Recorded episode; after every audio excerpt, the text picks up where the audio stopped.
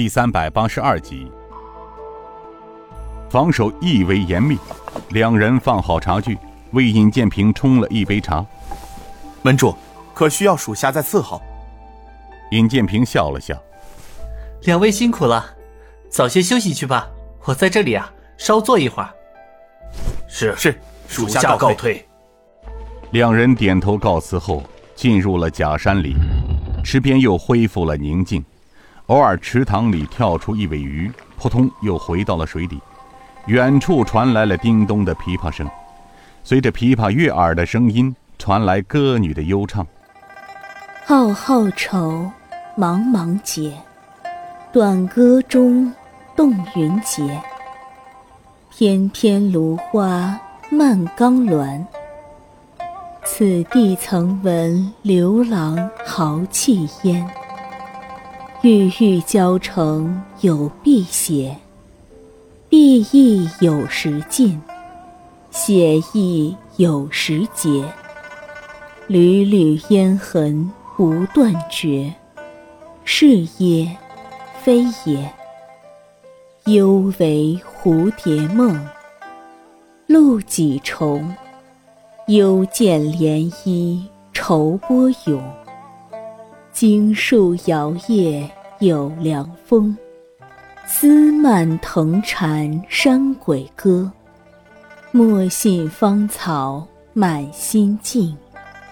王孙欲归须早行，休待炎日下地平。昨晚秋风劲。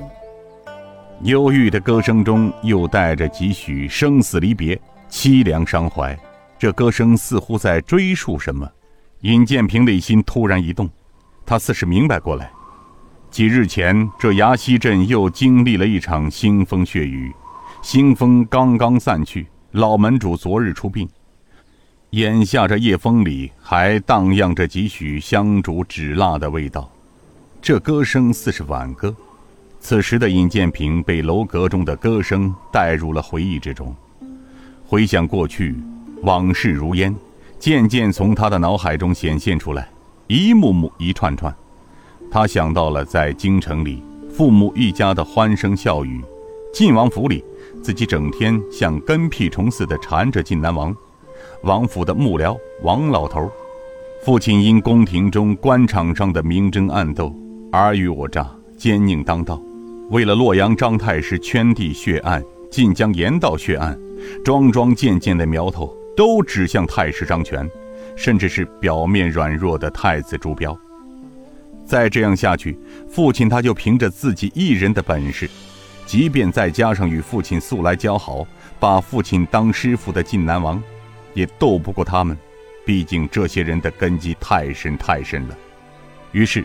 父亲因考虑一家老小数十口人的身家性命，便向皇上递交了辞呈，回家归隐。更让人想不到的是，终于发生了。那日晚出时分，眼见一家人就要回到靖江老家，突然在距老家不到十里地的古平口浅道上，发生了那场怪异而惨绝人寰的杀戮。爷爷奶奶、三叔一家、丫鬟家奴三四十口人。就在不到一炷香的功夫，全都没了。自己和妹妹，若不是洪金宝和郑武两人情急中将他们撂在大车底下，恐怕等不到恩师救他，恐怕自己和妹妹早已变成了人家刀下之鬼了。靖江城外那场罕见的大雪，破道观、火塘边、破棉被，兄妹相依，沿街乞讨，天寒地冻。多亏了柳记饭庄的东家，冒死送些饮食救助他们兄妹。那天夜里，太师张权派刘延昌、段其坤及锦衣卫数十名飞虎门人，将破道观团团围住，想斩草除根。若不是老恩师以超凡的神功吓走他们，兄妹俩绝对不会活到今天。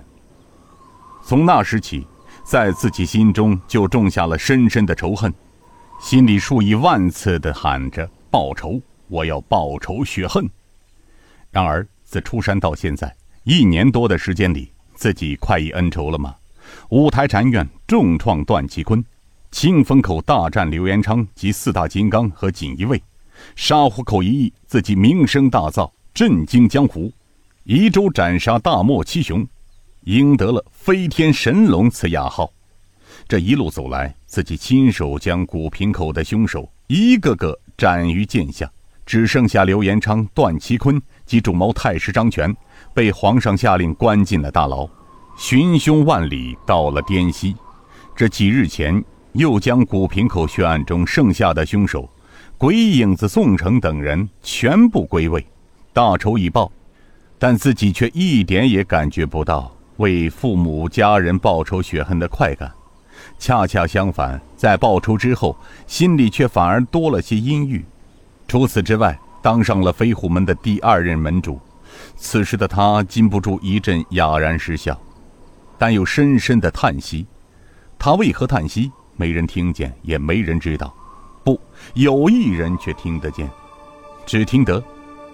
素风吹海树，萧条边倚秋。庭上谁家子？哀哀明月楼。自言幽燕客，结发是远游。赤丸沙公里，白刃报亲仇。故乡三千里，辽水下悠悠。